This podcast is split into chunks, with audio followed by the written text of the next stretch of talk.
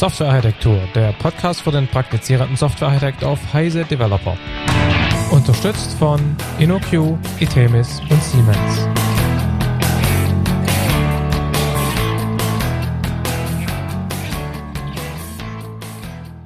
Hallo und herzlich willkommen zu einer neuen Ausgabe unseres Softwarearchitektur Podcasts. Diesmal mit äh, Michael Stahl. Hallo Michael. Hallo Stefan. Und Stefan Tilkauf. Michael hat es schon gesagt. Ähm, diesmal beschäftigen wir uns mit dem Thema Architektur Reviews. Ähm, wollen uns darüber so ein bisschen unterhalten. Vielleicht vorab ganz kurze Bemerkungen, wie immer, so Metathemen lieber gleich am Anfang abhandeln. Ähm, wir sind äh, immer noch froh über Ideen für Sponsoren. Wie mehrfach gesagt, Einfluss auf den Inhalt gibt's nicht, aber vielleicht eine gute Gelegenheit, sich hier zu platzieren. Ähm, und was haben wir noch zu sagen, Michael? Ähm, ein Punkt, der uns auch noch am Herzen liegt, ist das Thema Bewertungen auf iTunes. Wenn man sich dort den Podcast abonniert, kann man ja auch ein Feedback abgeben und wir wären ganz froh, wenn wir von euch ein Feedback bekommen würden, ähm, wo ihr einfach mal euren Eindruck von dem Podcast rüberbringt. Genau, und wie immer gilt, Feedback nehmen wir sehr gerne entgegen, sowohl im Heise-Forum, wo man direkt diskutieren kann, als auch via E-Mail an softwarearchitektur.heise.de, Softwarearchitektur mit T-O-U-R, ähm, aber das ist wahrscheinlich auch keine Überraschung mehr. Gut, genug des Vorabgeplänkels, ähm, steigen wir doch direkt ein. Ähm, unser Thema ist Architektur-Evaluierung, Architektur-Reviews und vielleicht beginnen wir zunächst mal mit der Motivation für das Ganze. Michael, wie siehst du denn die, die Rolle eines Softwarearchitekten in diesem Thema? Sind Softwarearchitekten nicht die Leute, die man braucht, bevor so ein Projekt losgeht und vielleicht auch noch während das Projekt läuft? Oder wie kommt man auf einmal dazu, die auch noch im Nachhinein irgendwo mit einzubinden? Ähm, das Problem ist, dass der Architekt ja nicht nur für den Designvorgang verantwortlich ist, also die Architektur zu erstellen, sondern wirklich für den gesamten Lebenszyklus zum Beispiel auch dafür, dass er die Architektur bewertet oder sie zum Beispiel auch weiter pflegt. Zum Beispiel muss er jetzt zwei Fragen beantworten auf dem Weg, sage ich mal, die wichtig sind. Er muss immer wieder fragen, ist die Architektur eigentlich korrekt? Haben wir also wirklich die Architektur so spezifiziert, wie sie von den Anforderungen her erwartet wird? Und das andere kennen wir ja auch oft. Man schaut in die Implementierung und die stimmt mit allem überein, nur nicht mit der Dokumentation. Die Frage ist also, ist die Architektur überhaupt korrekt implementiert und stimmt die Implementierung mit der Architektur dementsprechend überein? Das sind so zwei Fragen, die man sich hier stellen muss. Das heißt also, der Architekt macht so eine Art Qualitätssicherung. Zum Beispiel überprüft er, ob wirklich alle funktionalen Eigenschaften erfüllt sind. Zum Beispiel, dass wirklich alle Verantwortlichkeiten die man braucht, wirklich auf Systemkomponenten wirklich zugeordnet sind und natürlich auch, ob die Architektur alle Qualitätseigenschaften und Erwartungen erfüllt. Zum Beispiel, kennen wir überhaupt alle Qualitätseigenschaften? Wissen wir überhaupt, wie die zu verstehen sind? Was sind jetzt die Prioritäten zum Beispiel? Da gibt es ja auch relativ viel Schindluder, das man treiben kann. Oder wenn wir jetzt mehrere Architekturoptionen haben, wo wir uns entscheiden können, welche wählen wir denn wirklich? Also wo sind zum Beispiel jetzt irgendwelche Trade-offs, die wir berücksichtigen müssen? Und wo sind zum Beispiel technische Risiken? Und gerade um diese Punkte zu klären und ständig wirklich äh, eine Qualitätssicherung vorzunehmen, ist eigentlich ein Architekturreview ein wirklich gutes Mittel. Und jetzt klingt natürlich Architekturreview ziemlich aufwendig, muss es nicht sein. Es kann auch mal wirklich nur ein halber oder ein Tag sein. Das kann allerdings auch zugegebenermaßen schon mal in zwei Monatszeitraum sein, wo etliche Reviewer beschäftigt sind. Und je öfter man sich im Projekt angewöhnt, äh, sage ich mal, solche Bewertungen und Reviews, zum Beispiel ein Flash-Review vorzunehmen, desto weniger aufwendige Reviews braucht man dann später. Das ist so ähnlich wie beim Testen. Das heißt, wenn du von Reviews sprichst, meinst du Reviews sowohl innerhalb der Projektlaufzeit, noch während das Projekt läuft, sozusagen, man läuft in eine bestimmte Richtung los und prüft zwischendurch mal nach, ob diese Richtung überhaupt noch die korrekte ist, die, auf die man, auch, die man noch laufen sollte. Und ähm, siehst du das ähm, auch als ein Mittel nach einem Projektablauf? Sowohl als auch. Also ich selber und du glaube ich ja auch, wir sind ja schon öfters in Reviews äh, eingebunden gewesen und da kam wirklich alles vor. Von das Projekt ist noch nicht gestartet. Ähm, wir haben aber schon eine grobe Idee, ist die korrekt, bis zum unser Software-System oder unser Produkt läuft gerade schon. Also Beispiel ist doch meinetwegen Microsoft Windows XP. Da hat man sich ja mal irgendwann vor etlichen Jahren mal wirklich äh, zeitlang hingesetzt und alle Sicherheitslücken versucht rauszufinden. Das ist quasi ein Review, nachdem das System wirklich schon steht. Und das nächste ist natürlich, wie wir ja gerade gesagt haben, Reviews, die während der Laufzeit oder während der Entwicklungszeit besser gesagt dann wirklich durchgeführt werden. Dann lass uns doch ein bisschen über, über Reviews ähm, sprechen. Was unterscheidet denn ein, ein Review von der sonstigen Architekturarbeit? Was macht man da anders? Also zum einen ist man damit beschäftigt, ja nicht irgendwelche, sage ich mal, neuen Features zu implementieren, sondern wirklich äh, Features, die vorhanden sind, wirklich zu prüfen, die Architektur wirklich mal zu untersuchen, wie ich vorher erwähnt habe, ob sie den Anforderungen genügt. Das heißt, das ist schon ein bisschen, sagen wir, ist es, wenn man es während des Projekts selber macht, eine Art Zäsur. Ich setze mich einfach mal zurück. Ich denke nicht mehr an die nächsten Features, sondern ich schaue mir an, was ich bis jetzt erschaffen hat, entspricht es wirklich der Qualität und entspricht es wirklich den Anforderungen. Das ist quasi so eine Zäsur. Ähm, anschließend kann man ja dann Refactoring-Maßnahmen vornehmen, wenn man irgendwelche Punkte eruiert hat. Das heißt, das ist das eine. Das andere ist natürlich, wenn man als Architekt, das ist so ein sozialer Aspekt, da kannst du ja dann auch, glaube ich, einiges berichten, neu in irgendein Team kommt und das Team bewerten soll hinsichtlich der Architektur und man selber ist gar nicht daran beteiligt gewesen. Ich glaube, das ist dir ja auch schon öfters äh, untergekommen, ähm, was da für Probleme dann entstehen können. Vielleicht kannst du dann auch mal was dazu sagen, was du aus deiner Sicht solche Geschichten sind, die dort auftreten können. Das war ganz interessant. Ich weiß nicht, ob das gerade eine äh, Absicht war oder ein falscher Versprecher. Du hast gesagt, ein Team bewerten an, anhand der Architektur oder in Bezug auf die Architektur. Das finde ich schon ähm, Nein, das war, eigentlich, eigentlich einen separaten Auftrag. Das wollte ich nicht damit sagen. Das, das Aber oft, also war interessant. Also, also oft ist sowas natürlich ein, ein Agendapunkt, ja, den zumindest die Leute haben, die sowas beauftragen. Also ähm, wir haben ja etwas andere Rollen, du in einem großen Unternehmen, ich in einem, in einem kleinen externen Beratungsunternehmen. Ähm, bei, bei uns ist es häufig so, dass wir halt, äh, oder oft so, dass wir reingerufen werden ähm, in Projekte, mit denen wir vorher nichts zu tun hatten, um wirklich als Unabhängige so einen externen Review zu machen. Und da gibt es dann ähm, zum Teil wirklich den klaren Auftrag, nur die Architektur zu reviewen. Und manchmal gibt es auch so den implizit oder explizit ausgesprochenen Auftrag, auch die Leute ein bisschen mit, mit zu reviewen. So ein bisschen schwingt das immer mit. Und ich glaube, das ist auch ein bisschen äh, eine, ein, oder kann ein, ein massiver Hinderungsgrund sein, so ein Review erfolgreich zu machen, wenn sich sozusagen ähm, das Team auf die Füße getreten fühlt, weil da irgend so ein externer Depp möglichst noch mit Schlips und Kragen ankommt und auf einmal große Reden schwingt und den Leuten erklärt, warum sie da alles irgendwie falsch machen. Wenn das also in so eine Richtung läuft oder so empfunden wird, ähm, dann hat so ein Review, glaube ich, kaum eine Chance auf Erfolg, wird kaum ich, irgendwas Sinnvolles beitragen. Ich muss auch sagen, also ich habe auch schon Reviews abgelehnt, genau aus dem Grund, weil es dann darum ging, Leute zu bewerten. Und ein Review Drum ist mein freudscher Versprecher von vorher nicht so gemeint gewesen, soll wirklich nur die Sache bewerten und niemals die Person. Ähm, ich meine, als Reviewer, ob man es jetzt im oder außerhalb des Teams macht, äh, braucht man eine Vertrauensbasis und sobald da ein Team weiß, ich gehe eigentlich nicht auf den Gegenstand der Architektur, sondern auf die Leute ein und versuche die zu bewerten, dann ist das Vertrauen nicht da und deswegen kann man das von vornherein eigentlich dann vergessen. Prinzip gebe ich dir recht, ja. Also es ist so, dass die ähm, dass man ja so ein Review, gerade wenn man jetzt äh, von außen dazu kommt, nur machen kann mit Unterstützung der Leute. Das ist ja eine Illusion zu glauben, dass wenn man jetzt von außen reinkommt und sich mal eben ein paar Tage irgendwas anguckt, man das alles durchdringt. Also man ist ja darauf angewiesen, dass man, äh, dass man von den Leuten, äh, die im Projekt tatsächlich mitgearbeitet haben, äh, Informationen bekommt. Das gilt alles für den Fall, dass es nicht der Architekt selbst ist oder die Architekten selbst, die das Projekt schon begleitet haben, die ein Review machen, sondern eher, wenn wir jetzt diesen externen Aspekt ähm, dazu reinnehmen. Und das ist vielleicht noch ein anderer, ein anderer Punkt, ich weiß nicht, ob du das auch so siehst, was mir häufig aufgefallen ist, ist, dass es ähm, sowohl, ähm, also wir haben irgendwann mal ganz am Anfang, glaube ich, gesagt, äh, Allgemeinplatz äh, gesagt, dass im Prinzip jedes System eine Architektur hat, ob man nur will oder nicht, ob man das explizit so bezeichnet oder nicht. Irgendeine ist natürlich immer da.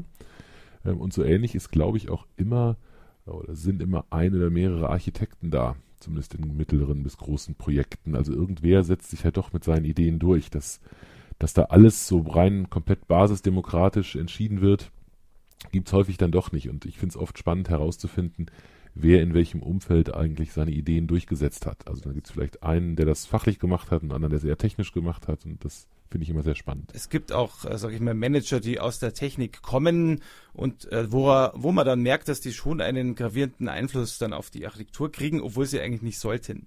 Mhm. Ja, kenne ich auch sehr gut. Okay. Kannst du noch was sagen zum Unterschied zwischen dem, was man, was man so an, an Dokumentation findet und dem, was tatsächlich drin ist? Also ich kann mal ein Beispiel nennen. Ich war beim großen System, ähm, wo man halt ein Layered Architecture eingeführt hat, um diese Schichten streng zu trennen. Und ähm, alle haben behauptet, sie hätten sich an diese Architekturvorgaben gehalten. Nur dummerweise hat sich jedes Mal, wenn irgendjemand ein Datenbankschema verändert hat, haben dann die ganzen UIs nicht mehr funktioniert.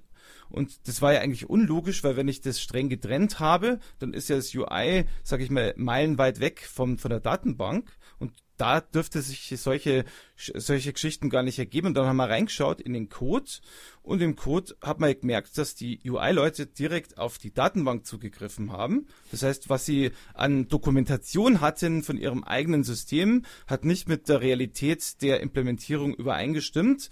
Und deswegen nützt einem oft nichts, wenn man nur auf die Architektur-Dokumentation eingeht, weil das ist vielleicht eine vergangene Realität oder eine, sage ich mal, ein fast schon Münchhausener Märchenwald, den man im Prinzip dann nicht mehr ernst nehmen kann. Das heißt, hier muss man echt aufpassen. Wobei es auch durchaus, äh, sage ich mal, Projekte gibt, wo beides übereinstimmt. Ja, kenne ich, kenne ich auch so. Also ich kenne, ich, ich kenne diese, diese Projekte mit so wunderbaren Marketecture-Folien, ne, wo es so wunderbare ähm, Architekturfolien meistens oder Architekturinformationen in PowerPoint-Folienform gibt, wo halt äh, tolle Komponenten aufgezeichnet sind, weil es einfach keine schöne Folie ist, wenn man nur einen Klotz da reinmalt, den mhm. man System nennt, sondern gibt es irgendwie so einzelne Teile, die irgendwie den Eindruck machen, als wären sie unabhängig voneinander. Und wenn man näher reinguckt, stellt man häufig fest, dass es eigentlich doch nur ein, ein großes Ding ist, weil alles kreuz und quer miteinander verknüpft ist ja. und es diese äh, Trennung, die sich irgendjemand mal ausgedacht hat, faktisch gar nicht gibt. Richtig, genau. Na gut. Ähm, lass uns doch vielleicht mal einsteigen, eine Stufe tiefer, was, was man bei so einem Review machen kann. vielleicht auch welche Arten von, von Reviews es also gibt. Grundsätzlich gibt es ja mal quantitative und qualitative. Also die quantitativen, vielleicht sollte man mal damit anfangen. Ähm, das erste wäre zum Beispiel Code Quality Assessment. Das kennt jeder von uns. Das heißt also, ich möchte überprüfen, ist die Architektur wirklich korrekt implementiert? Und da erhofft man sich halt von solchen Tools wie meinetwegen Software Tomography, durch eine statische Analyse des Source Codes einfach über Metriken, Codierungsrichtlinien, Strukturanalyse und so weiter festzustellen, ob die Architektur wirklich mit dem übereinstimmt, was man erwartet. Also wie, ob die Codequalität stimmt, ob die Architektur, sage ich mal, keine Zyklen aufweist und andere Qualitätsschwächen hat. Das ist natürlich äh, begrenzt, weil es kann natürlich jetzt die Semantik der Implementierung nicht kennen. Also dem Tool ist es egal, ob das jetzt ein Toaster ist oder irgendeine, sage ich mal, Leittechnik-Implementierung. Insofern hat es seine Grenzen und kann oft nur, sage ich mal, auf die Architekturqualitäten äußerlicher Art äh, entsprechend eingehen. Das zweite, was man so kennt, ist äh, die Simulation. Das heißt, ich möchte merken oder feststellen, ob gewisse Architekturentscheidungen, die ich treffe, überhaupt die Qualitäten erreichen. Also wir haben zum Beispiel intern ein Telekommunikationssystem gebaut und mussten uns für die Mittelwehr entscheiden. Und zur Auswahl standen zum Beispiel so Dinge wie AGB. Und wir wussten, das Telefon muss halt im Endeffekt 6000 Nachrichten pro Sekunde rüberbringen. Also die ganze IT und haben eben festgestellt, das kann man mit AGP vergessen an der Stelle, weil es eben äh, nicht funktioniert hätte und ebenso mit GMS nicht. Und das haben wir eben erreicht, indem wir einfach Teile des Systems simuliert haben und eben entsprechend versucht haben, mit AGP und anderen Technologien zu testen, ob sich diese Qualitäten, die man da braucht, zum Beispiel Durchsatzzahlen überhaupt erreichen lassen. Und da muss man ja nicht dann warten, bis das gesamte System dann vorhanden ist, sondern man macht wirklich eine Simulation.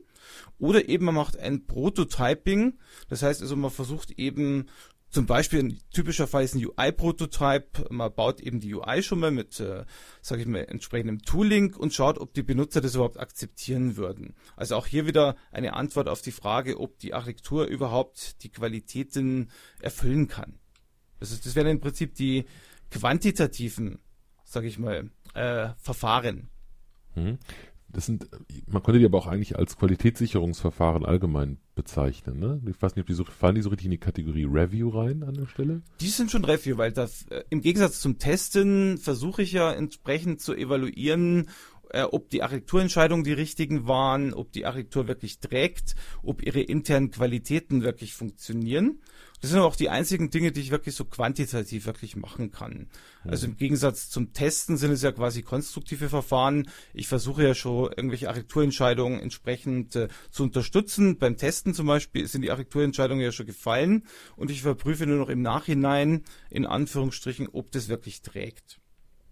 Also insofern sind es schon Review-Verfahren. Na gut. Dann lass uns zu den qualitativen kommen, nachdem wir quantitativ was abgehandelt haben. Also bei den qualitativen Reviews kann man wieder zwei, sage ich mal, unterschiedliche Arten unterscheiden. Also wo ich relativ häufig involviert bin, sind die erfahrungsbasierten Reviews. Das heißt also, ich kriege eine Architektur und ich bekomme eine Aufgabe. Zum Beispiel ist diese Architektur für unseren Zweck performant genug und soll jetzt aufgrund meiner Erfahrung die Schwächen, die Stärken, die Risiken und die Chancen des Systems feststellen. Das ist die erste Möglichkeit. Das ist im Wesentlichen erfahrungsbasiert. Dementsprechend braucht man natürlich auch Leute, die eine entsprechende Erfahrung haben. Und das andere sind die mehr oder weniger szenariobasierten Verfahren. Da werden also Szenarios, da können wir später noch mit drauf eingehen, verwendet, um herauszufinden, welche, sage ich mal, Probleme man sich in der Architektur eingefangen hat, welche Requirements mit welchen Architekturentscheidungen überhaupt implementiert wurden, ob das überhaupt mit den Business-Zielen übereinstimmt und stellt dann hinterher fest, äh, wo man irgendwelche Änderungen vornehmen muss. Und das Szenariobasierte basiert eben auf Szenarios, also auf einem formalen Mittel und das Erfahrungsbasierte eben eher auf die Erfahrung des entsprechenden Reviewers. Da können wir aber, wie schon gesagt, noch ganz genau auf die Details eingehen. Mhm. Gib doch vielleicht mal ein Beispiel für so ein Szenario, das man da durchspielen würde mit so einer Architektur. Also was ist ein Szenario? Schauen wir uns vielleicht mal so ein Beispiel an. Es gibt ja verschiedenste Dinge, also meistens eben so Dinge wie Availability oder eben entsprechend Performance oder andere Themen, also nicht funktionale Eigenschaften. Da überlegt man sich einfach Folgendes. Es gibt ja das System, das läuft ja in einer gewissen Umgebung und das möchte ich jetzt testen. Und ich möchte auch wissen, wie eben das System, wenn es hoch verfügbar sein soll, dieses überhaupt realisiert. Und was man da macht, man baut dafür ein Szenario, man überlegt sich eine Quelle, eine Source. Das kann entweder ein menschlicher Benutzer sein, also im UML wäre es ein Aktor, oder es kann irgendeine ein anderes System sein. Das erzeugt einen Stimulus auf dem System. Zum Beispiel erzeugt es eine hohe Last. Und das System soll natürlich jetzt reagieren drauf, zum Beispiel, indem es entsprechend, äh, sage ich mal, weitere Rechner dazuschaltet über Load Balancing und entsprechend dann auf diese Lastsituation reagiert. Das heißt also, wir haben ein Szenario, besteht immer aus dem Aktor, der macht was mit dem System, ist der Stimulus. Das System befindet sich in einem gewissen Zustand, zum Beispiel Normalbetrieb oder schon in der Überlastsituation, reagiert dann mit einer Antwort und ich kann die Antwort meistens dann auch noch messen, um festzustellen, ob der Grad der Verfügbarkeit, den ich haben möchte, auch entsprechend erreicht wird. Ist das so Mhm. ungefähr klar, was damit gemeint ist? Ich Ja. meine, anderes Ja, wäre kann zum Beispiel Änderbarkeit vom System. Da wäre die Quelle der Entwickler, der möchte quasi irgendwas im System ändern, das wäre der Stimulus.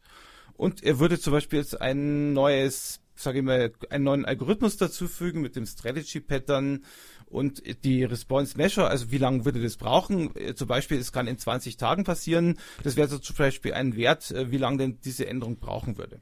Genau, also dieses zweite, das ist, das ist, glaube ich, ein, etwas, was man, was man häufig macht, gerade wenn man so die Zukunftsträchtigkeit einer Architektur bewerten will. Genau. Ich kenne das aus Genau. Szenarien, wo man zum Beispiel sagt, was wäre denn, wenn wir ähm, statt zwei oder drei Mandanten auf einmal 50 auf dem System hätten? Oder was wäre, Genau. wenn das Ganze eben doch international ausgerollt würde oder, oder ähnliche Szenarien, die nicht unbedingt heute schon ähm, erfüllt werden müssen, also wo das System nicht heute schon die Funktionalität beinhaltet, weil man sie heute noch nicht braucht und im Sinne des Yagni, You Ain't Gonna Need It Mhm. Prinzips sie erstmal weglässt, ähm, aber trotzdem schon architekturell ein paar Grundmuster ähm, einbauen will, die das nachher nicht zu schmerzhaft machen. Also diesen, wenn man diesen schmalen Grad lang geht, dann hilft so ein Szenario oft sowas zu validieren. Richtig, genau. Ja.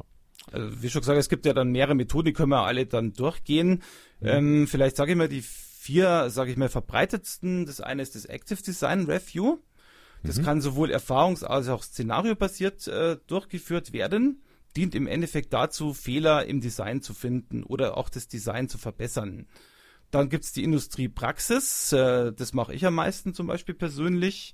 Das ist rein erfahrungsbasiert. besteht im Wesentlichen aus einer SWOT-Analyse. SWOT steht für äh, Strengths, Weaknesses, Opportunities und Threats. Was sind also die Stärken und Schwächen des Systems oder was sind Chancen und Risiken? Und ähm, man endet dann da meistens damit oder eigentlich immer damit, dann irgendwelche Maßnahmen für Schwächen zu definieren. Das heißt, ich habe gemerkt, die Architektur ist zum Beispiel nicht äh, so performant, wie sie sollte und ich äh, identifiziere zum Beispiel eine mögliche Maßnahme, um das zu ändern. Das ist quasi ein, das ist die Industry Practice. Und da gibt es noch die zwei Methoden, die mehr oder weniger von der Carnegie Mellon University kommen, und zwar von dem Software Engineering Institute, äh, das ja die Linda Northrop leitet. Da gibt es zwei Methoden. Das eine ist die Software Architecture Analysis Method, die eben dazu dient, Requirements wirklich zu klären, zu priorisieren und auch zu merken, ob die Architektur sich überhaupt später mal ändern lässt für die Dinge, die man später noch mit ihr vorhat. Und zum anderen gibt es dort die Architektur Trade-off Analysis Method. Auch dort geht es um Requirements-Klärung. Es geht aber auch um Finden von Risiken, Finden von sogenannten Sensitivity und Trade-off Points. Äh, darauf können wir auch später nochmal eingehen. Beides sind szenariobasierte Ansätze. Mhm. Lass uns auch noch ein bisschen tiefer einsteigen. Lass uns vielleicht eine Mischung machen aus den, aus den Stärken und Schwächen dieser einzelnen Ansätze bzw. deren, deren Anwendbarkeit. Wann würde man denn was machen? Also das Erfahrungsbasierte ist aus dem Bauch heraus etwas, was viele, viele Leute, die eben schon länger sowas machen, halt einfach ähm, bevorzugen, weil es ähm, ja, weil es einem erlaubt, den Bauch so ein bisschen einzusetzen. Richtig. Wenn du die beiden so gegeneinander abgrenzt, zur Erfahrung und, äh, und Szenario, hast, hast du da eine, irgendwie eine, kannst du das irgendwie einordnen und sagen, wann du eher was empfehlen würdest? Wann hat das eine und wann hat das andere Stärken? Sagen wir so, Szenariobasierte ist natürlich wesentlich formaler, hat eine feste Methodik, hat aber, sag ich mal, auch den Nachteil, dass ich relativ viel Aufwand treiben muss. Also zum Beispiel, wenn man jetzt wirklich ein ETEM-Review machen will, dann muss man sich mit der Methodik wirklich vertraut machen, also auch mit den Formalien und braucht einen relativ hohen Aufwand an Leuten, die da quasi gereviewt werden, als auch Leute, die reviewen. Und insofern sind diese Dinge halt äh, aus meiner Sicht halt, äh, sag ich mal, von der Organisation her immer ein bisschen schwieriger. Aber sie rentieren sich natürlich, äh, weil ich dort auch wirklich konkrete, also auf eben entsprechende szenariobasierten Ansätzen äh, liegende Ergebnisse bekomme. Aber Nachteil ist natürlich, die Szenarien müssen ja irgendwo dann irgendwo herkommen und äh, nur die wenigsten äh, Entwürfe von, benutzen Szenarios eben, um eben entsprechend diese Qualitäten zu implementieren. Das heißt, ich muss im Endeffekt relativ aufwendig hinterher, wenn ich so ein Review dann mache, die Szenarios rausfiltern, Utility Trees malen, auch darauf kommen wir später zurück und entsprechend diese ganzen Dinge erarbeiten. Das heißt, das ist relativ schwierig. Experience-Based Reviews ist relativ straightforward. Ähm, das heißt also, hier haben wir eher, sag ich mal, die Möglichkeit, auch ohne formale Mechanismen zu arbeiten, einzig auf der Erfahrung der Reviewer basierend. Ähm, dafür bekommt man natürlich nicht so, sage ich mal, saubere Ergebnisse raus im Normalfall wie beim szenariobasierten Ansatz. Beide haben aber, sage ich mal, den Nachteil oder die Begrenzung, dass sie hauptsächlich auf Dokumenten und natürlich auch aus Aussagen von den Stakeholdern entsprechend funktionieren, dass ich eben erfahrene Reviewer brauche und dass ich eben entsprechend nur keine harten Fakten wirklich bekomme. Also im Gegensatz zu den quantitativen Mechanismen, die wir vorher gesehen haben mit Metriken, kriege ich da nicht wirklich Zahlen raus, sondern ich kriege qualitative Aussagen raus. Äh, es sei denn, und das macht man dann oft, man ergänzt das Ganze wirklich dann auch noch um quantitative Verfahren. Also man kombiniert beides. Das kann man dann auch mhm. machen. Mhm. Sollen wir auf die nochmal kurz eingehen, auf die vier einzelnen? Gerne. Also Dann lass uns doch mal starten mit dem Active Design Review. Also das Active Design Review, das ist im Prinzip, also ich mache einfach mal ein Beispiel, bevor ich es in der Theorie erkläre. Ähm, Microsoft.NET Framework, als das installiert worden ist oder implementiert worden ist, da gibt es ja unter anderem ein, ein Framework, um zum Beispiel jetzt äh, I.O. zu machen. Und jetzt wollten die Architekten und Entwickler wissen, ob dieses I.O. Framework oder die Bibliotheken dazu wirklich, äh, sage ich mal, leicht nutzbar sind. Was sie gemacht haben, sie haben im Prinzip eine Aufgabe definiert oder mehrere Aufgaben, ähm, äh, haben Leute entsprechend ins Boot geholt und gesagt, äh, bitte öffnet mal eine Datei, schreibt da was rein, schließt die Datei und schreibt ungefähr auf, wie lange ihr dafür gebraucht habt. Das heißt, die Leute haben sich die Bibliothek genommen, haben eben entsprechend diese Aufgaben ausgeführt und überprüft, ob es ihnen schwer oder leicht fiel, äh, entsprechend diese, ähm, sage ich mal, Use Cases zu implementieren. Und das ist quasi ein typischer Fall vom Active Design Review. Das heißt, der Reviewer äh, bekommt eine Aufgabe gestellt, die kann entweder sehr konkret sein, zum Beispiel auch Programmierung umfassen, oder kann auch ein bisschen, sag ich mal, offener sein. Glaubst du, dass meine äh, Architektur wirklich an der und der Stelle Sicherheit aufweist in genügendem Umfang? Und der Reviewer stellt sich dann oder setzt sich dann meistens ein bis zwei Tage zurück äh, schaut sich das an und liefert dann den Review an den, äh, sage ich mal, an den Auftraggeber ab. Der Auftraggeber braucht dann ungefähr pro Reviewer kann er im ungefähr einen, einen Tag spekulieren. Mhm. Das wäre also quasi so ein ähm, relativ, sage ich mal, äh, schlankes Mittel, wo man relativ schnell für punktuelle, sage ich mal, Probleme, die man glaubt, vermutet, eine Antwort kriegen kann. Das ist, glaube ich, immer dann relativ gut geeignet, wenn man äh, praktisch äh, äh, Benutzer hat. Also wenn man in irgendeiner Form Frameworks baut, sei es jetzt unternehmensintern oder halt produktorientiert, wie das Beispiel, was du gerade gesagt hast, um einfach Erfahrung damit zu sammeln, wie gut die ja. Architektur den Bedürfnissen ihrer Nutzer sozusagen genau. entgegenkommt. Müssen nicht nur Frameworks sein. Zum Beispiel, jetzt nehmen wir mal ein Beispiel, was bei uns öfters passiert. Es gibt ein Problem mit der Datenbank und der Auftraggeber hat eben nicht die Datenbankexperten, die er bräuchte, um das Problem zu identifizieren dann holen wir eben zum Beispiel von uns, wir haben einen Datenbankexperten, der kommt dann dahin und versucht eben punktuell gerade für dieses Thema Active Design Review durchzuführen, lässt sich also sagen, was soll das System überhaupt äh, entsprechend machen, wo sind die Probleme und untersucht es mal für einen Tag. Also auch das ist im Prinzip äh, möglich. Also was ich eben rauskriege, ist eine Liste von Fehlern oder Verbesserungsvorschlägen, oder sogar eine Design-Dokumentation, wenn zum Beispiel der Reviewer sagt, okay, aus meiner Sicht schaut euer System so und so aus. Ähm, ich bekomme im Prinzip eine relativ intensive und tiefe Analyse ähm, und ich kann auch selber mein eigenes System besser verstehen, weil ich ja quasi mit den entsprechenden Reviewern äh, dort interagieren kann. Voraussetzung ist sicher, dass ich Reviewer habe, die eine relativ hohe Kompetenz in dem, in dem Umfeld da haben. Ne? Richtig, also die, genau. die müssen dann schon wissen, was ich da tue. Richtig. Klappt vielleicht nicht für etwas, womit ich zu die keine Beziehung haben. Genau. Okay. Noch was dazu oder gehen wir zum nächsten? Gehen wir zum nächsten. Also ich, äh, das umfangreichste aus meiner Sicht ist eben das erfahrungsbasierte Review. Mhm. Also bei uns ist zum Beispiel so, dass wir meistens damit rechnen, dass äh, Reviewer-Teams 20 bis 60 Tage dafür aufwenden und dass natürlich auch die entsprechenden Reviewer, äh, die entsprechenden Stakeholder aus dem Auftraggeberlager, sage ich mal, äh, entsprechend einbinden können.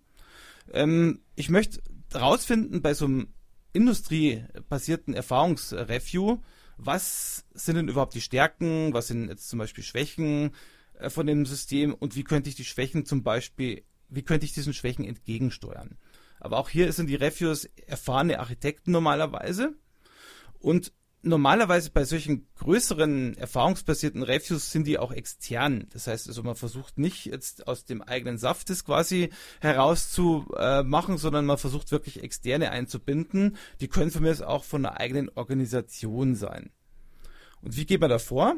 Also es gibt ja da vier, mehrere Phasen. Das erste ist das Scoping. Das heißt, ich gehe zu dem Auftraggeber, möchte wissen, was will der überhaupt mit dem Review erreichen? Also was ist jetzt wirklich der Gegenstand des Reviews? Das sind meistens, es gibt ein Gesamtziel und es gibt drei bis fünf Schlüsselfelder, die zu diesem Ziel beitragen und die möchte ich wissen. Also was man nicht tun sollte, dass man sich quasi eine Liste von 30 verschiedenen Dingen äh, geben lässt, äh, von Security bis äh, Flexibility über irgendwelche funktionalen Eigenschaften, die man untersucht, sondern wirklich einen festen Fokus an der Stelle hat, weil sonst äh, je schwammiger oder je mehr im, äh, das Review umfasst, desto schwammiger wird dann das Ergebnis, weil man hat eben nicht unbegrenzt Zeit, sich alles anzuschauen. Und dann eben auch die Requirements, äh, die man überhaupt bewerten soll. Also was sind jetzt die Requirements, die jetzt mit diesen Schlüsselpunkten oder mit dem Fokus zusammenhängen? Und werden die entsprechend erfüllt? Und drittens, was man da auch noch macht bei diesem Scoping, ist man versucht herauszufinden, was sind die Quellen, die man überhaupt braucht, um das Review durchzuführen. Und das sind zum Beispiel Dinge wie Dokumentation, Source Code, irgendwelche Demos, irgendwelche Testreports und das wichtigste Mittel sind Interviews. Da komme ich aber auch noch drauf zu sprechen. Also es ist das Scoping. Das zweite ist das, äh, die Phase, die nenne ich mal Information Collection. Das heißt, ich äh, hole mir Informationen über die Architektur, um sie zu bewerten, also zum Beispiel eben Dokumente, die eben die gewünschte Architektur beschreiben, aber nicht immer die wirklich reale Architektur, wie wir vorher gesagt haben. Ebenso Code-Demos und Testreports, weil es einfach so ist, ich muss einfach für gewisse Punkte mir auch mal den Code anschauen. Ich kann mir nicht nur auf dieser, sag ich mal, nebulösen Wolke aufhalten, die da UML-Design-Dokument äh, zum Beispiel genannt wird. Und ich hole mir auch noch die Stakeholder rein. Ich interview jeden Stakeholder. Das kann jetzt ein Manager sein, das kann ein Tester sein, ein Technical Service Mensch oder zum Beispiel ein Entwickler oder ein Architekt oder ein wie auch immer gearteter Stakeholder, der daran beteiligt ist. Und jeden hole ich mir für eine Stunde zu einem Interview. Und dieses Interview führe ich nur mit dieser einen Person und verspreche der Person, dass dieses Interview entsprechend vertraulich bleibt. Das heißt, in dem Review-Report, den ich hinterher dann mache, äh, mache ich nicht sichtbar, wer jetzt wirklich was genau gesagt hat. Wenn ich das nämlich tun würde, dann passiert nämlich, was immer passiert, dann sagen die Leute nur die Hälfte und verschweigen die Wahrheit und so können sie relativ offen reden. Und da ist gerade der Punkt, was wir vorher schon unter Social-Aspekten ja gesagt haben, dieses Vertrauen. Also ich brauche zwischen Reviewer und dem, sage ich mal, Stakeholder ein gewisses Vertrauensverhältnis und drum äh, machen wir einfach hier immer ein, sage ich mal, ein Review, äh, ein Interview, wo halt wirklich die Anonymität gewährleistet wird die Interviews sollte man natürlich auch vorbereiten. Das heißt, ich gehe jetzt da nicht in ein Interview rein und denke mal, ich frage halt, was ich gerade lustig bin, sondern ich überlege mir schon im Vorfeld Fragenlisten. Das ist zum Beispiel der Tester. Was könnte ich jetzt den fragen? Zum Beispiel Test Coverage. Ist es bei euch wirklich immer gegeben? Oder wie schaut es denn überhaupt mit den Testergebnissen aus? Gibt es da massive Probleme? Und ich frage auch die Architekten, auch die Manager, was erwarten sie überhaupt vom System oder was glauben sie, dass schiefläuft zum Beispiel? Und lass mal auch von den einzelnen Leuten im Interview auf, die, auf das Whiteboard einfach mal die Architektur malen. Und es ist interessant, wie oft man da unterschiedliche Architekturen dann bekommt, also welche unterschiedliche Verständlichkeiten von dem System existieren.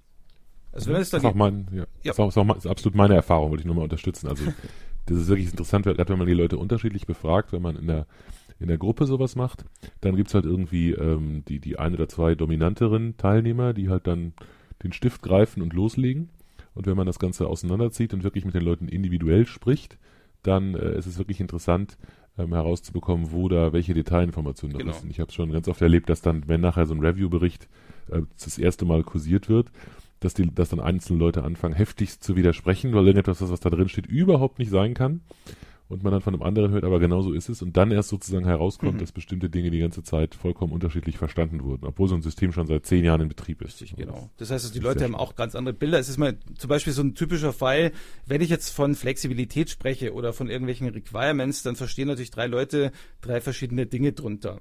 Und dementsprechend, wenn sich die vorher nicht abgestimmt haben, was da wirklich drunter zu verstehen ist, dann haben alle ein unterschiedliches Verständnis drüber. Mhm. da kommen eben so typische Probleme raus. Eine meiner Lieblingsfragen übrigens bei solchen Interviews ist am Schluss immer, wenn du jetzt drei Wünsche bezüglich des Systems frei hättest, was würdest du dir wünschen? Und du könntest wirklich mhm. alle Sachen dir wünschen. Da kommen aber auch Dinge raus, wie zum Beispiel, ja, das Management äh, funktioniert nicht oder der Prozess, den wir fahren, kann überhaupt nicht, äh, kann, unterstützt überhaupt nicht das, was wir jetzt da machen wollen. Da kommen also alle anderen Dinge auch raus, nicht nur Architektur- und Technologieaspekte.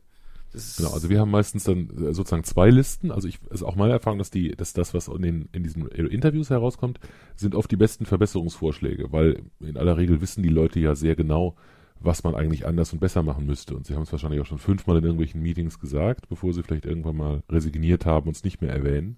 Und es gibt einem, gibt sofern den, den Reviewern oder das, der Review gibt den, dem, dem Projekt die Chance, diese Dinge halt nochmal äh, aus einer anderen Warte aufs Tapet zu bringen. Klingt ein bisschen gemein, weil die Ideen, die das Team sowieso schon immer hatte, jetzt auf einmal so klingen, als kämen sie von wem anders. Ähm, ich achte immer sehr darauf, das explizit zu machen und zu sagen, also viele der Ideen sind tatsächlich aus dem Team. Aber da kommen oft natürlich die besten Vorschläge her, weil die Leute halt eigentlich wissen, wo es, am meisten brennt. Genau. Und wir haben immer eine, eine zweite Liste, auf der wir all die anderen Dinge sammeln, die dann eher so als, als Information neben dem eigentlichen Auftrag mhm. rauskommen. Mhm. Weil bei einem Architekturreview hat man in der Regel nicht den Auftrag, das Projektmanagement oder die Art und Weise, wie Zeitschätzungen gemacht werden oder die Art und Weise, wie mit Überstunden umgegangen wird oder ähnliche Dinge. Sowas hat man, das hat man normalerweise nicht als Auftrag, sich das anzusehen, aber oft wird es eben trotzdem kommentiert. Genau. Und drum ist auch meistens in, äh, sage ich mal, Review-Reports sind dann im Prinzip extra Kapitel drin, die dann eben genau diese Dinge beschreiben, die man da auch mhm. rausbekommen hat. Mhm. Es, es gab bei mir zumindest oft so Fälle, wo es wirklich nicht an der Technologie oder Architektur gemangelt hat, sondern wirklich im Prozess oder im Testen oder in anderen Aspekten. Mhm. Äh, wenn man das da gemacht hat, dann muss man natürlich diese Information, jetzt hat man ja massig Information gekriegt, die muss man irgendwann mal evaluieren. Das heißt also, ich versuche herauszufinden, was sagt mir jetzt diese ganze Information, wo eben eben die Stärken des Systems sind, die Schwächen des Systems sind, wo ich vielleicht Chancen für die Zukunft sehe oder auch Risiken. Und gerade für die Schwächen versucht man eben Maßnahmen zu definieren, wie man eben diese Schwächen verändern kann oder verbessern kann. Äh, zum Beispiel, wie ich eben durch äh, Hinzufügen neuer Architekturkomponenten eben die Erweiterbarkeit entsprechend verbessern kann. Also ein Fall, wo ich mal drin war, das waren Bestückautomaten als Beispiel. Die hatten halt immer das gesamte System als Monolithen gebaut und jedes Mal, wenn irgendein Baustein nicht erkannt wurde, musste man quasi als Service, äh, als Service-Mensch hinfahren und das ganze System reviewen und auch entsprechend ändern und nur mal kompilieren. Es hat dann den ganzen Tag zum Stillstand der Maschine geführt. Und hier war im Review dann das Ergebnis, äh, lagert durch diese ganzen Algorithmen als DLLs aus, als eigene Komponenten, die ihr dann quasi sozusagen auch remote entsprechend ändern könnt. Das dauert jetzt quasi eine Viertelstunde und dann ist das Ding wieder am Laufen. Also insofern, mhm. das ist eine, eine typische Maßnahme, da ist die Schwäche. Du musst einen Tag immer spendieren, der Kunde ist sauer. Ähm, wie kannst du das ändern? Bau zum Beispiel hier ein Strategy Pattern ein und äh, extrahiere alle Algorithmen als First Class Objects mittels einer DLL und dann hast du eben das Problem an der Stelle gelöst. Mhm. So was ähnliches kann ich vielleicht auch noch sagen, damit wir ein bisschen mehr Praxisbezug auch dann unterstützen. Ähm, ich, eine der letzten Reviews, die ich gemacht habe, war ähnlich groß, ähnliche Methodik für ein ähm, Bestandsführungssystem bei einer Lebensversicherung. Und da war der Fokus ähm, zu untersuchen, inwiefern es architekturelle Probleme gibt, die dazu führen, dass die Time to Market so schlimm ist. Immer so ein schönes Schlüsselwort für, für Businessleute. Time to Market. Wir müssen immer ganz schnell frische neue Produkte reinbekommen können. Und das darf nicht so lange dauern. Und da war das Problem, dass einfach jede Änderung im internen Modell ähm, sehr, sehr schnell zu äh, oder in sehr, sehr großem Umfang zu Änderungen in Umsystemen führte. Ja, das ist wie so ein Stein, den man in einen Teich wirft, mhm. der dann entsprechende Wellen schlug. So ging das halt durch sämtliche Elemente durch. Und dann wird dann vorgeschlagen, eine entsprechende ähm, Entkopplung einzubauen und Dinge voneinander zu trennen und dafür zu sorgen, dass Umsysteme nur eine relativ stabile Schnittstellensicht auf das Ganze haben und auch nur für bestimmte mhm. Facetten dieser Schnittstellen mhm. was sehen. Das sind so typische Dinge, die man, die eigentlich ähm, wenn man so, wenn man so ein System äh, frisch heute mit dem Wissen designen würde, äh, die man wahrscheinlich sofort so spezifizieren würde, aber oft sind solche Systeme halt über, über Jahre irgendwie gewachsen und selbst wenn das mal irgendwann vorgesehen war, ähm, ist es dann halt irgendwann nicht mehr ganz so schön und dann muss man halt mal frisch dran. Genau, genau. Okay, also wenn man das dann, äh, was man dann im Prinzip macht, ist, man arbeitet eben das Ganze eben in einen Review-Report ein oder man macht meinetwegen auch noch PowerPoint-Slides, wie formal oder informell das sein kann, hängt wirklich ganz vom Auftraggeber und vom Umfang ab. Im Prinzip habe ich dann hinterher einen Review-Report. Der erste Teil ist meistens, ich beschreibe aus meiner Sicht nur mehr die Architektur als Reviewer, sodass mhm. die Leute wirklich sehen, ich habe das auch verstanden. Und dann kommen meistens äh, Dinge eben, wer war jetzt überhaupt im Interview mit, äh, mit drin, wem haben wir überhaupt äh, interviewt, wie sind wir vorgegangen. Äh, so machen wir das zumindest und kommen dann eben so langsam auch auf die Stärken, Schwächen, Chancen und Risiken. Äh, wichtig für mich ist immer die Stärken zuerst zu nehmen. Also wenn meine Frau mich kritisiert, äh, dann bin ich da oft, äh, sage ich mal, sehr abwehrend. Wenn die aber sagt, eigentlich bist du ein toller Kerl, aber an der Stelle könntest du bitte ein bisschen mehr aufräumen, dann hört sich das schon ganz anders an. Und genauso ist es im Architekturreview. Ich möchte nicht sofort alle negativen Punkte an den Latz geknallt bekommen, sondern ich möchte erst mal sehen, was sind jetzt die guten Dinge und was sind die Dinge, die ich verbessern könnte könnte.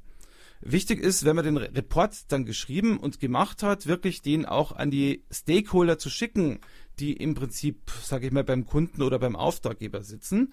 Die sollten wirklich vorher nur mal schauen, gibt es da irgendwelche gröberen, sage ich mal, Fehler, die man gemacht hat oder Missverständnisse, weil alles alles ist, sage ich mal, nicht so schlimmer, als wenn ich dann irgendeinen Abschlussworkshop mache und ich stelle das Ganze vor, die Ergebnisse, und irgendeiner sagt, das hast du aber komplett falsch verstanden, das stimmt ja gar nicht. Dann kann ich den gesamten Report in, in die Aschentonne kippen. Also insofern vorher wirklich die Leute informieren, ihnen den Report zeigen. Da kann es durchaus kommen, dass einer einem anruft, hatte ich auch schon, und bittet, ob man das nicht ändern könnte. Das wäre zwar schon richtig, aber das klingt so scharf. Ähm, Kenne ich auch, ja. Also das, das sollte man schon politisch korrekt sein, weil wie vorher schon gesagt, ich bewerte ja nicht die Person, sondern ich bewerte ja den Gegenstand, aber ich muss da wirklich aufrichtig sein, weil sonst passiert einem Folgendes, dann, dann schwächt man das entsprechend ab aus politischen Gründen und dann machen die halt so weiter und das System geht komplett den Keller runter und dann heißt nach zwei Jahren, aber der und der hat es doch gereviewt und für gut befunden oder den Punkt überhaupt nicht so stark genannt und dann ist man selber wieder der, sag ich mal, auf den die Finger Finger zeigen. Also insofern wirklich politisch korrekt bleiben, aber eben auch aufrichtig und wirklich entsprechend äh, nicht irgendwer sich beeinflussen lassen. Und im Abschlussworkshop wird man dann eben nochmal quasi diesen Report äh, als Folien entsprechend vorstellen, wird aber nicht jetzt eine Lesestunde veranstalten, weil lesen können die Leute selber, sondern sich im Prinzip auf die Stärken, Schwächen und auf die Verbesserungsvorschläge konzentrieren und dort einfach einen relativ breiten Frage- und Antwortteil zulassen, sodass die Leute eben nähere Fragen zu den Verbesserungsvorschlägen dann zum Beispiel durchführen können. Und dann liegt es eben an dem Auftraggeber, ob er und inwiefern er diese Maßnahmen, die man vorschlägt, wirklich dann aufnimmt und dann auch wirklich durchführt. Okay, also diese ersten beiden, die wir jetzt äh, genannt haben, Active Design Review und industrielle Praxis, kenne ich auch aus, auch aus persönlicher Erfahrung. Die nächsten beiden kenne ich nur theoretisch. Insofern bin ich sehr interessiert daran zu hören, was du damit für praktische Erfahrungen gesammelt hast, if any.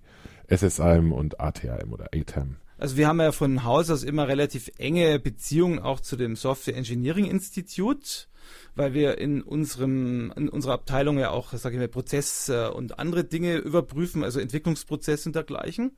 Also insofern benutzt haben wir das schon äh, relativ häufig benutzt. Es gibt da zwei Methoden.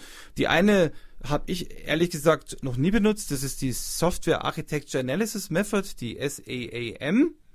Die kommt aber auch relativ selten vor, aber ich erzähle es trotzdem mal. Da geht es im Prinzip darum, Wachstums- und Änderungsszenarios durchzuspielen. Das heißt also, die Reviewers dienen in dem, man macht einen Workshop, die Reviewers dienen im Prinzip so als Katalysatoren.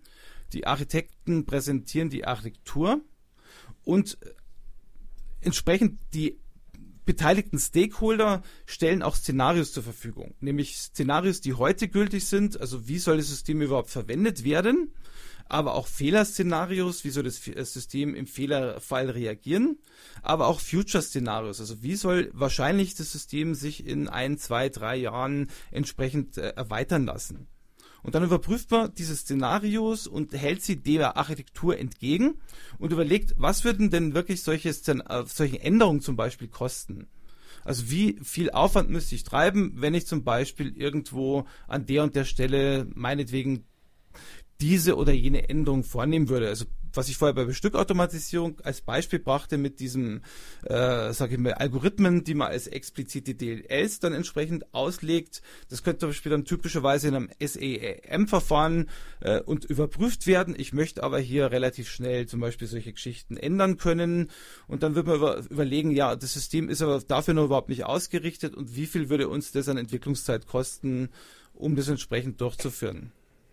Es dauert ungefähr zwei bis drei Tage von einem Workshop her. Ähm, das Evaluierungsteam wird so 10 bis 20 Tage brauchen, das Projektteam 15 bis 25 Tage. Ich erinnere nochmal daran, die Leute müssen ja irgendwo die Szenarios herbekommen, die müssen es also erstmal ermitteln. Und ich bekomme als Resultate zwei Dinge. Zum einen priorisierte Szenarios. Was sind die Szenarios? Welche sind wichtig? Welche sind weniger wichtig? Und eine Abbildung des Szenarios auf die Architektur mit dem entsprechenden Kosten, um das wirklich durchzuführen. Das ist das eine. Häufiger mhm. aus meiner Sicht oder auch, sage ich mal, ähm, wichtiger, wobei man die Wichtigkeit natürlich nicht wirklich äh, quantitativ bewerten kann, ist die Architecture Trade-off Analysis Method, die ATEM-Methode. Also was man da im Endeffekt macht, ich habe ja vorher erklärt, was Szenarien sind. Auch die treten natürlich hier wieder zutage. Also was man jetzt macht oder was man will, ist damit Risiken zu identifizieren, so, sowie auch Sensitivity Points und Trade-offs. Also was sind jetzt Sensitivity Points und Trade-offs? Sensitivity Points sind Punkte in der Architektur, die zum Beispiel für gewisse Qualitäten wichtig sind. Zum Beispiel, wenn ich einen Webserver baue, dann ist der Punkt, an dem die Web- oder Page-Requests in mein System reinkommen und verarbeitet werden, ein kritischer Punkt bezüglich der Performance des Webservers. Wenn ich da also nur eine einzige Komponente nehme, die jeweils eine Verbindung aufbaut mit dem Client, dann die Seite zurückliefert, um sich dann dem nächsten zu widmen, dann werde ich niemals die Performance erreichen, den Durchsatz, den ich will. Also ist das ein Sensitivity Point. Hier muss ich also wirklich schauen, wie kann ich denn wirklich mit architekturellen Maßnahmen genau die gewünschte Performance erreichen. Gerade die Sensitivity Points sind hier entsprechend ausschlaggebend, aber eben nicht nur für Performance, kann genauso gut Flexibilität betreffen oder andere Punkte. Dagegen gibt es die sogenannten Trade-offs. Trade-offs sind Punkte in der Architekturstellen, wo sich, äh, sage ich mal, verschiedene Qualitäten, nicht funktionale Eigenschaften auf die Füße treten. Also zum Beispiel, wenn ich jetzt hier ähm, ein Beispiel, das man immer bringt, Assembler-Code verwende, um schneller zu sein, dann ist die Wahrscheinlichkeit, dass das System an derselben Stelle recht flexibel änderbar ist, relativ gering, weil ich mich ja im Prinzip auf das System festnageln lasse. Das heißt also hier äh, haben wir einen Widerspruch oder einen Konflikt zwischen Flexibilität und Performance. Und solche Punkte versucht man eben auch bei ETIM rauszufinden. Das heißt, man geht her, man nimmt eben die ganzen, die Architektur, man nimmt die ganzen Business-Ziele, die man hat, äh, identifiziert die Qualitäten, die in dem System drin sein sollen und auch die Architekturansätze, die dafür dienen, diese umzusetzen, ermittelt Szenarios und auch die getroffenen Architekturentscheidungen, analysiert dann beide Dinge, um eben diese Trade-offs, Sensitivity Points, aber auch die Risiken und Nicht-Risiken des Systems rauszufinden und bekommt am Schluss eine ganze Menge von Risikothemen. Das ist wie bei dem Industrie-Review, äh, also Schwächen zum Beispiel, die ich in Zukunft eben adressieren muss. Das Ganze eben auch mit verschiedenen Stakeholdern mhm. durchgeführt. Drei bis vier Tages Workshops normalerweise. Ich brauche ungefähr 30 bis 40 Tage fürs Evaluierungsteam und für das Projektteam auch ungefähr 30 bis 40 Tage Aufwand, um das Ganze durchzuführen. Wir kommen dann als Resultate eben eine priorisierte Liste von Szenarios mit Beziehung zu den Business-Treibern. Da kommen wir aber gleich noch drauf zu sprechen. Risiken und Drehtorfpunkten aber auch Beziehungen zwischen diesen Trade-off und Sensitivity Points mit den Architekturentscheidungen. Also ich merke also zum Beispiel, ob vielleicht falsche Entscheidungen getroffen worden sind an irgendwelchen Stellen. Ein letzter Punkt, den ich da vielleicht noch adressieren will, ist das Thema Utility Tree. Das ist ein wichtiges Instrument. Wenn ich zum Beispiel wissen will, ob irgendwelche Szenarios oder irgendwelche Eigenschaften wichtig oder weniger wichtig sind. Dann baue ich einen sogenannten Utility Tree. Dann überlege ich mir zum Beispiel, was soll das System für Eigenschaften haben? Das ist die erste Ebene im Baum. Zum Beispiel soll performant, es soll änderbar sein, verfügbar und sicher.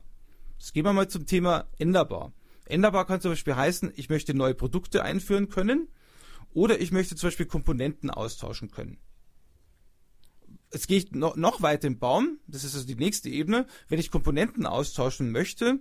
Ich habe zum Beispiel ein Korba-System, da möchte ich zum Beispiel sogar die gesamte Mittelwehr in weniger als 20 Personenmonaten austauschen können oder entsprechend erweitern können. Oder ich möchte zum Beispiel ein Web-User-Interface in weniger als vier Personenwochen ändern können.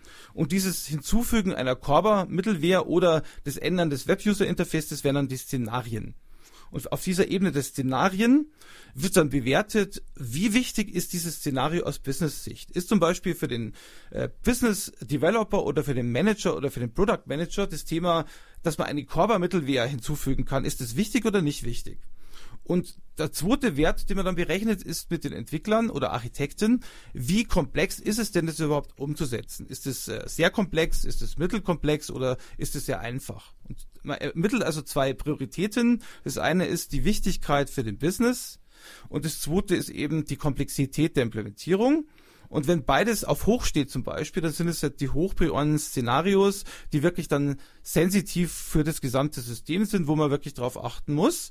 Und man bekommt vielleicht auch Szenarios, die eben weniger Priorität aus der Businessbrille haben und auch weniger komplex sind, die werden wahrscheinlich weiter nach unten fallen in der Stelle. Also der Utility Tree versucht eben ein Instrument zu bieten, um jetzt mal die gesamten äh, nicht funktionalen Eigenschaften aufzuschlüsseln und am am Baum eben entsprechend die Szenarien abzuleiten und diese dann entsprechend bewerten zu lassen aus Business-Sicht und aus Entwicklersicht.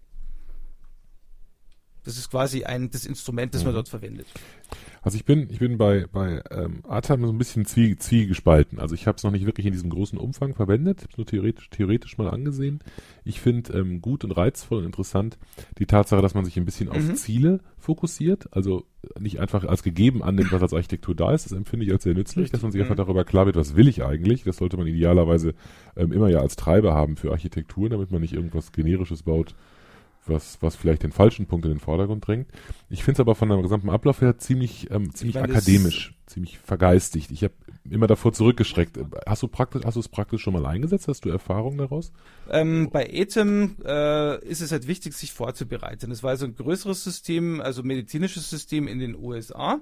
Da wurde ATEM wirklich eingesetzt. Das, das Nachteilige ist natürlich dann in dem Fall, also was man da eben nicht reinbekommt. Also eins der, sage ich mal, Schlüsseleinschränkungen ist, man bekommt keinen Maßnahmenkatalog. Man bekommt im Endeffekt eine Menge von Risiken, wird aber im Endeffekt damit allein gelassen.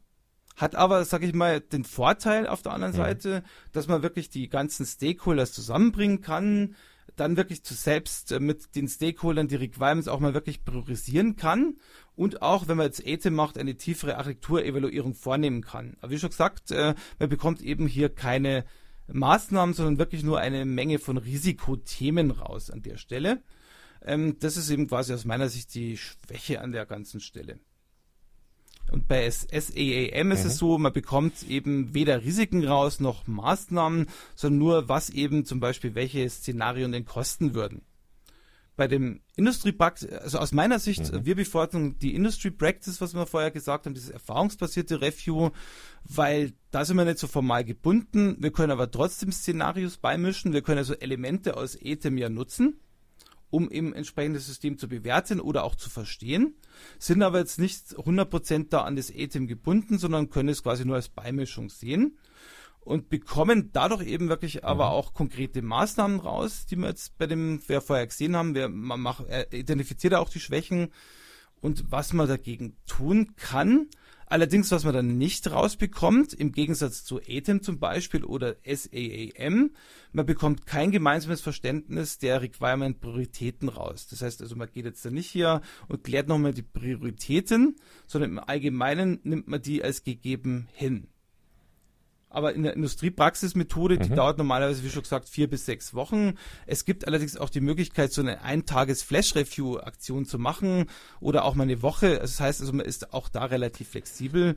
Je weniger Punkte man hat oder je mehr den Fokus man beschränkt, desto, sage ich mal, weniger Zeit wird man brauchen und desto mehr kann man auch äh, in kürzerer Zeit erreichen. Genau, also das war mir auch nochmal wichtig zu sagen. Du, du schmeißt als, als Großunternehmer, hätte ich beinahe gesagt, ja immer mit den mit den Aufwandsmonaten um dich, wie andere Leute mit, äh, keine Ahnung, mit Reis bei der Hochzeit oder so. also diese ähm, 20, 40 äh, ähm, Aufwandsmonate, die da drin stecken, halte ich überhaupt nicht für unrealistisch bei großen Systemen. Ich kenne das auch. Also der größte Review, den ich persönlich gemacht habe, hatte, hatte auch etwas, auch ja, mehrere Mannjahre insgesamt, wenn man ja. alles zusammenzählt, an Aufwand. Das gibt es durchaus schon.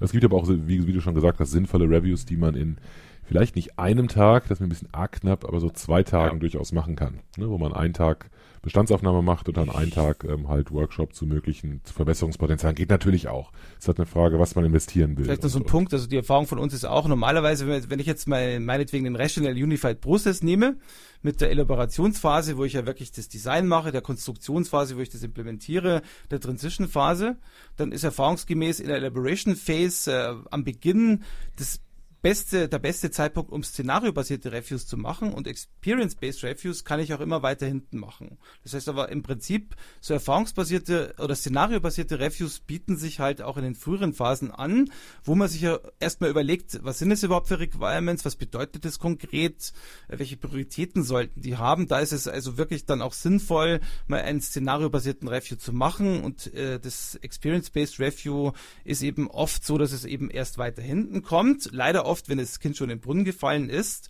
Aber ich habe es auch schon erlebt, dass es wirklich, bevor das System überhaupt gestartet wurde, wo es jetzt nur ein Konzept, Konzeptpapier gab, wo man auch ein erfahrungsbasiertes Review gemacht hat.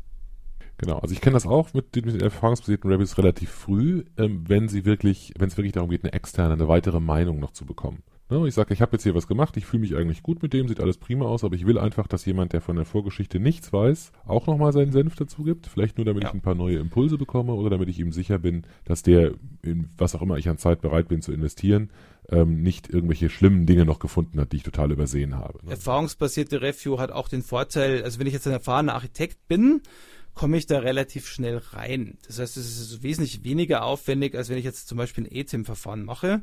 Normalerweise sollte ich bei ETIM mich ja auch äh, zertifizieren lassen in den USA oder eben in Deutschland und eben entsprechend das Zertifikat bekommen. Deshalb brauche ich eben beim erfahrungsbasierten Review nicht. Da gibt es keine Vorschriften. Ähm, und äh, was wir zum Beispiel machen, dass wir oft eben mit erfahrenen Reviewern reingehen, aber auch zum Beispiel Leute dazu nehmen, die vielleicht jetzt nicht so erfahren sind und die dann quasi das Ganze begleiten, damit Erfahrung sammeln und im nächsten Schritt dann auch selber mal so ein Review durchführen können. Also mit anderen Worten, das, äh, das Einsteigen in ein erfahrungsbasiertes Review ist natürlich wesentlich kleiner äh, mit kleineren, äh, sage ich mal, Aufwänden zu versehen, als jetzt zum Beispiel jetzt, wenn man jetzt wirklich szenariobasiert vorgehen muss. Mhm. Also auch das ist ein Vorteil. Aber Vorsicht, also nicht irgendwie versuchen, Leute, die noch nie ein Review gemacht haben, machen jetzt ein erfahrungsbasiertes Review. Da muss man eben auch aufpassen. Gut, ich denke, wir sind durch die Methoden weitgehend drüber gegangen. Wir haben so ein bisschen die, äh, die Stärken und Schwächen der einzelnen Methoden gegenübergestellt. Ähm, ich denke, wie immer gilt, dass der letztendlich Common Sense, gesunder Menschenverstand äh, äh dabei helfen muss zu entscheiden, was man sinnvollerweise tut. Äh, ich glaube, Reviews ganz allgemein sind immer eine sinnvolle Sache, wenn man, wenn man einfach andere mhm. Meinungen dazu bekommt. Und wie formal, wie aufwendig man das Ganze macht, hängt auch einfach von der Größe und Kritikalität des Systems ab. Wenn es eine Reaktorsteuerung ist, dann gehe ich vielleicht ein Review anders an, als wenn es eine kleine, ein kleiner Webshop ist, in dem ich, äh, weiß ich auch nicht, Zubehör für Kaninchenzüchtervereine verkaufe. Also es ist eine andere, mhm. andere Größenordnung und es erfordert auch andere Mittel an der genau, Stelle. Genau, genau. Und ich, was ich eben nochmal betonen will, ein Review muss jetzt nicht quasi jetzt ein riesen Zeitaufwand sein, sondern es macht auf jeden Fall viel Sinn, wenn man eine Architektur designt. Äh, iterativ zum Beispiel, nach jeder Iteration wirklich mal einen halben Tag sich zurückziehen und äh, die Architektur evaluieren. Vielleicht so ein gemeinsames Flash-Review zu machen oder auch mal ab und zu mal so ein Active Design Review an Stellen, wo man sich nicht sicher ist, ob man die Qualitäten erreichen kann und nicht erst zu warten, bis das Ganze wirklich schon in den Brunnen gefallen ist und dann braucht man dann vier bis sechs Wochen externen Reviewer. Also je mehr und je früher man damit beginnt und je regelmäßiger man das macht, desto mehr erspart man sich am Schluss ja auch diese großen Reviews und das ist im Übrigen genauso wie beim Testen. Unterschreibe ich vollständig. Damit sind wir eigentlich soweit erstmal durch unseren Plan durch, Michael. Hast du noch letzte, letzte Worte, die du mitgeben willst, oder waren die das gerade eben schon? Das waren die. Also wie schon gesagt, ich wünschte mir, dass alle in der Architekturentwicklung nicht nur immer weitere Features implementieren, sondern auch wirklich nach jeder Iteration mal innehalten, ein mhm. Review machen, ein Flash-Review und dann Refactoring-Maßnahmen definieren und nicht erstmal sich ihre Architektur komplett äh, kaputt bauen und dann merken, eigentlich hätte man vor zwei, 20 Monaten eine andere Entscheidung treffen müssen. Dafür ist es dann zu spät oder zu teuer. Okay, dann ähm, herzlichen Dank ähm, an dich, Michael. Herzlichen Dank an die Zuhörer. Und ähm, wir freuen uns auf die nächste Episode und sagen einfach bis dahin. Bis dahin, tschüss.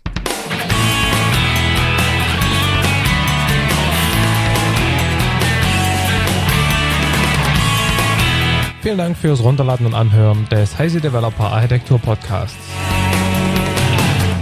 Der Podcast wird produziert von Michael Stahl, Stefan Tilkoff, Markus Völter und Christian Bayer und ist gehostet auf dem Heise Developer Channel unter www.heise.de slash developer slash podcast. Wir freuen uns über jegliches Feedback via Mail, Kommentaren auf der Webseite oder als selbst aufgenommenes MP3 bzw. als Anruf auf unserer Voicebox. Die Kontaktmöglichkeiten finden sich im Detail auf der Webseite. Alle Episoden des Podcasts sind lizenziert unter der Creative Commons Non-Derivative 3.0 Lizenz. Das bedeutet, die Episoden als Ganzes können für nicht kommerzielle Zwecke verwendet werden. Änderungen sind nicht erlaubt und es muss immer die Quelle angegeben werden. Näheres unter creativecommons.org.